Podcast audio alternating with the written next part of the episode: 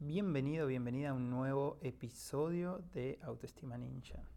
Hace más o menos un mes atrás encontré un texto que escribió Jeff Foster. Si no lo conoces, te recomiendo que lo sigas. O por lo menos que lo leas y te fijes si te gustaría seguirlo. Es un escritor, em, también da algunas conferencias. Se podría decir que es un gurú espiritual del, mundo anglo, ¿no? Pero hay gente que le hace traducciones al español. Em, este, esta reflexión que escribió se llama Cuenta tu verdad de mierda. Te la voy a leer, pero no te la voy a leer de corrido, sino que puede ser que te dé un poquito mi punto de vista, ya que esa es la idea. He visto milagros suceder cuando la gente solo dice la verdad. No es la buena verdad, entre comillas. No es la verdad que busca agradar o consolar, sino la verdad salvaje, la cruda verdad la verdad incómoda, la verdad tántrica, la puta verdad. La verdad que temes decir, la horrible verdad sobre ti que escondes para proteger, entre comillas, a los demás, para evitar ser demasiado, entre comillas, para evitar ser avergonzado y rechazado, para evitar ser visto. Debo confesarte que mientras yo estaba leyendo esto, eh, me pasó que antes lo seguía mucho más a Foster, hoy no lo sigo tanto, porque bueno, no sé, es como que me acostumbré ya a los textos y siento que se puso un poco repetitivo para mí pero eh, sería lamentable que te quedes con esto último que acabo de decir y digas, ah, no, el tipo es repetitivo, entonces no lo voy a leer. No, no, no. Andá y léelo y saca tus propias conclusiones. Y si es posible decir, Marco, sos un tarado, la verdad que Foster es lo más maravilloso que leí en mi vida, buenísimo, no tengo ningún problema con eso. Em, te decía que este texto me hizo congelarme así mientras lo pensaba así como me había pasado con los primeros textos que había leído de él. Porque eh, hablando de la verdad, es todo verdad, justamente lo que dice, ¿no? Nosotros vamos por la vida tratando de proteger a algunas personas, eh, sacando, siempre saquemos a los niños de, estas conversaciones, ¿eh? hablamos de adultos, tratando de proteger o salvar o guardar a otros, hacer por ellos lo que ellos deberían hacer por ellos, ¿no? Y vamos de ahí de arregladores de vidas y supervisores de la humanidad. y también decimos una verdad incompleta para evitar ser demasiado, como acá escribe Jeff. Evitar ser demasiado. A mí me gustaría preguntarme, preguntarte, que nos preguntemos, ¿qué es ser demasiado? O sea, demasiado espiritual, demasiado maravilloso, demasiado lindo o linda, demasiado inteligente o próspero. ¿Tienes que esconder tus bienes o no mostrar que tienes dos vehículos para que no vayan a pensar que... ¿No? Tenemos que ir ahí agachaditos. ¿Qué es eso? ¿Qué es eso de no ser nosotros? ¿Qué es eso de ocultarnos de los demás para que no piensen que somos demasiado? A mí me parece uno de los pensamientos más peligrosos de nuestra época. Y luego dice, bueno, para evitar ser avergonzado y rechazado. Bueno, sí, sí, sí, eso es. Creo que la historia de la vida de todos, ¿no? A evitar ser rechazados y por eso me, pongo una máscara te muestro solo una parte de mí, solo la parte que, yo creo que te va a gustar. ¿no? Sigo.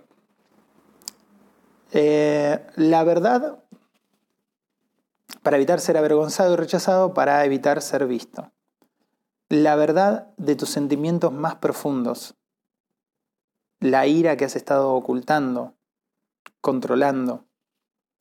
los temores de los que no quieres hablar, los impulsos sexuales que has estado tratando de adormecer, los anhelos primarios que no puedes soportar o articular. Y acá en esto de los impulsos sexuales que has estado tratando de adormecer hay un tema muy interesante, pero muy polémico también, ¿no? Yo te quiero, como mi función es ser libre al expresarme y no eh, compatibilizo con aquellas ideas eh, New Age de que hay ciertas cosas que no se deberían decir, ¿no? a mí me parece que libertad es poder hablar, incluso aunque no guste, ¿no? Entonces voy a decir dos cosas acá. Primero, bueno, que me parece bueno eso de impulsos sexuales que has estado tratando de adormecer. Me parece bueno porque supongo, no sé, no estoy en la mente de Jeff, pero supongo que hablaba o de la homosexualidad o de cualquier tipo de práctica sexual no muy aprobada socialmente, ¿no?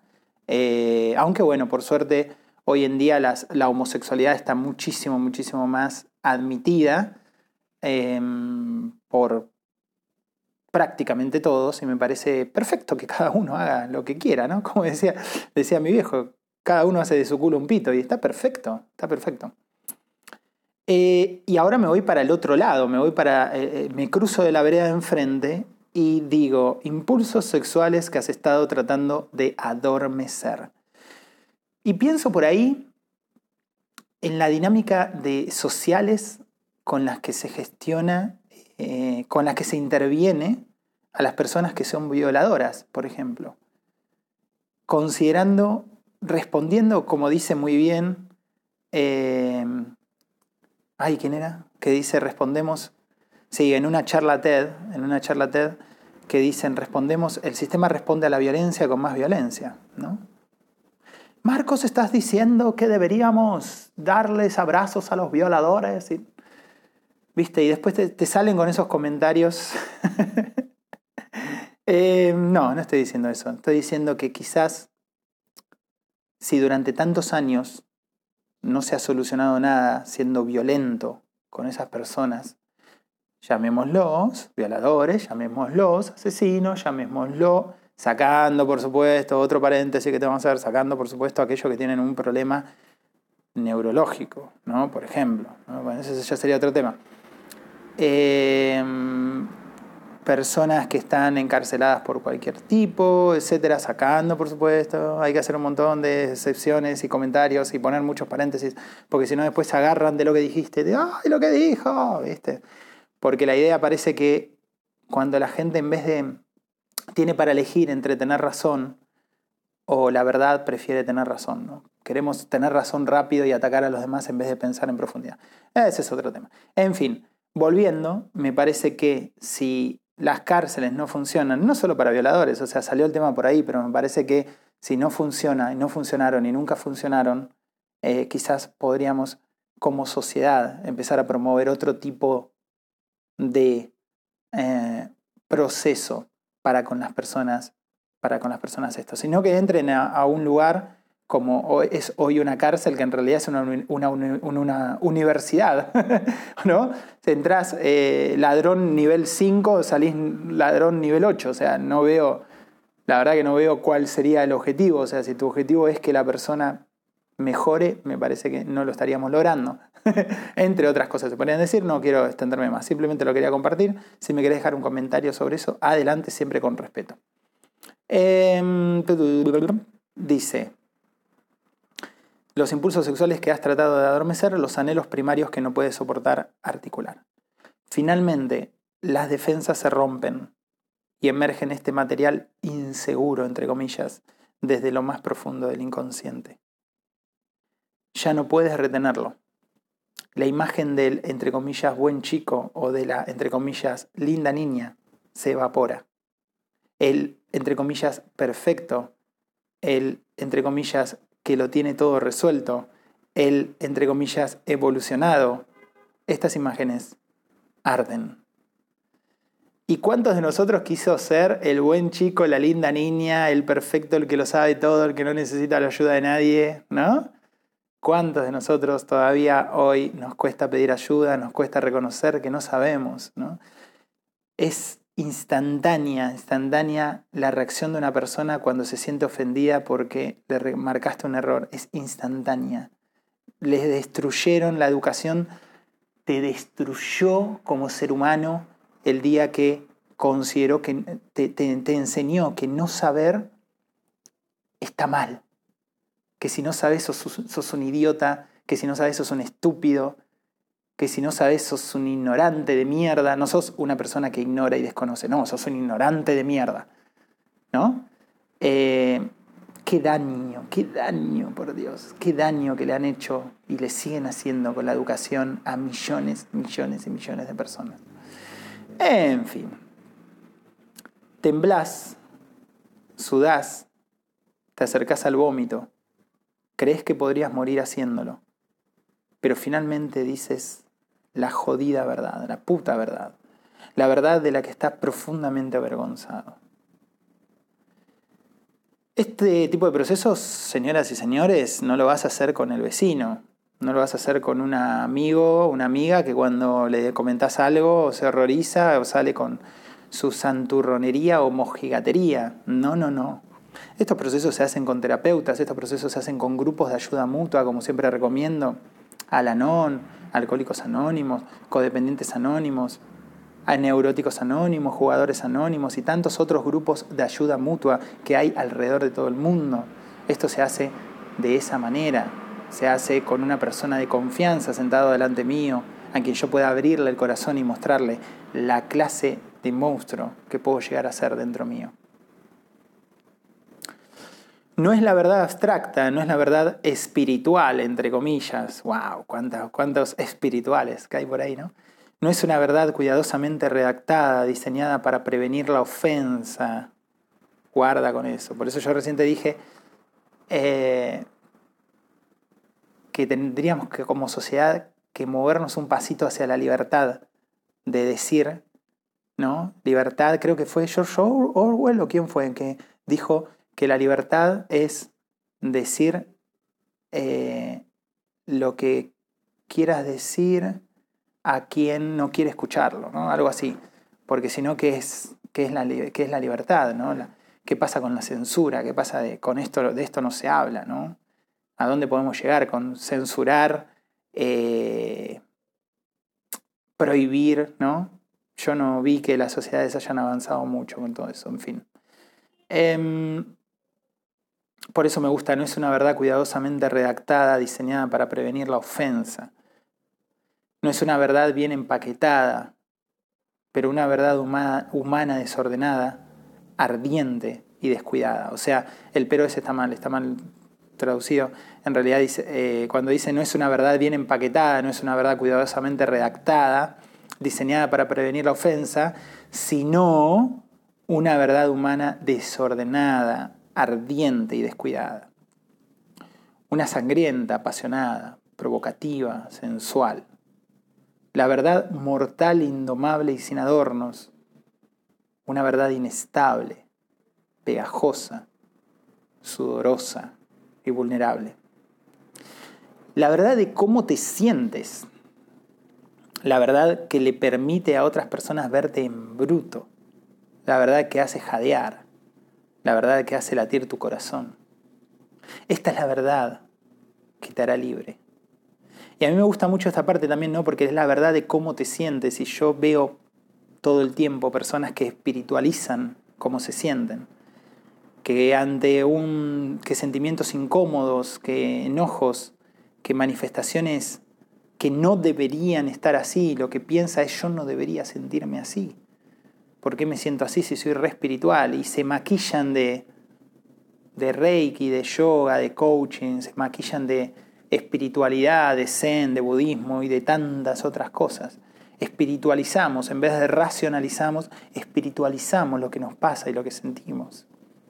No damos lugar a conocernos, a profundizar en lo que nos pasa, en mirar a los ojos el dolor, la molestia, el enojo.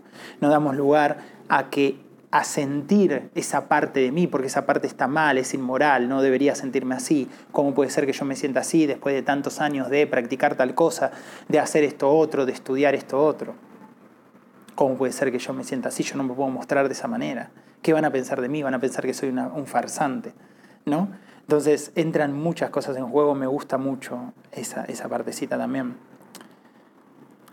Esta es la verdad que te hará libre. He visto depresiones crónicas y ansiedades de por vida que se levantan durante la noche. He visto evaporarse traumas profundamente incrustados.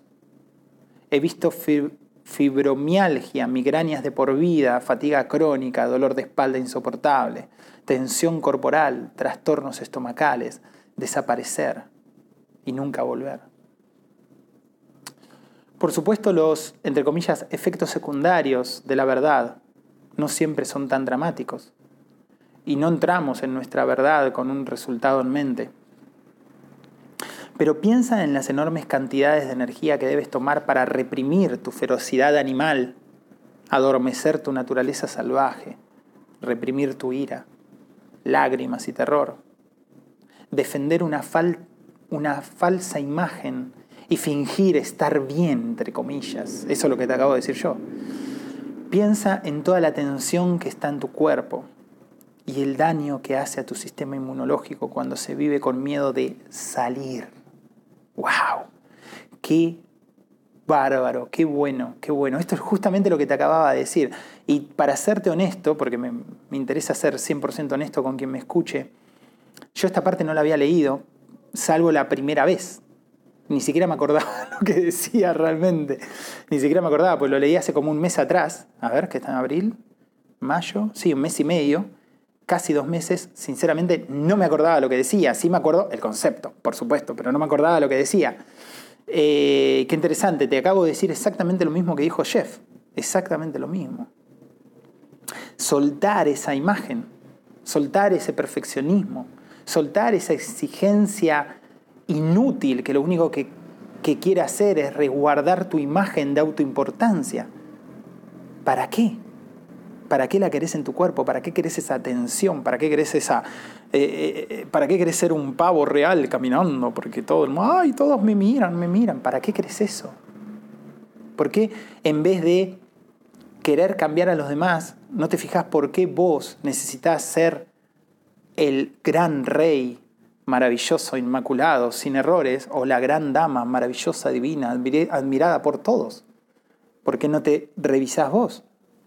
Porque al fin y al cabo estás, estoy en todo caso siendo un esclavo yo de ello, de eso que estoy necesitando. Arriesgate a decir tu verdad, la verdad que tienes miedo de decir, la verdad que temes hará correr el mundo. Encuentra una persona segura, un amigo, un terapeuta, un consejero, o tú mismo y déjalos entrar. Déjalos abrazarte mientras te rompes. Deja que te amen mientras lloras, te enfureces, tiemblas de miedo. Y en general, todo eso hace de ti un desastre. Dile tu puta verdad a alguien. Podría salvarte la vida. Sanarte desde lo más profundo y conectarte con la humanidad de formas que nunca imaginaste. Estimado amigo y amiga de Autoestima Ninja, ese fue Jeff Foster. Yo soy Marcos Montivero, el creador de Autoestima Ninja. Si te gusta algo, si hay algo que te hizo ruido, así te quedó dando vueltas en la mente, déjame tu comentario o haceme tu pregunta, que seguramente la vaya a contemplar en los siguientes posteos. Ah, para concluir, acordate que encontrás Autoestima Ninja en todas las redes, prácticamente, por lo menos todas las que la mayoría de las personas usamos por acá, por, por Latinoamérica, España, tú sabes, ¿no? Todo. Ah, Instagram, YouTube, Facebook, WhatsApp. Em, Spotify, iVoox, Google Podcast, Apple Podcasts, Anchor, I don't know. Espero que te haya gustado, te mando un abrazo. Nos vemos en el próximo episodio de Autoestima Ninja. Chau, chau.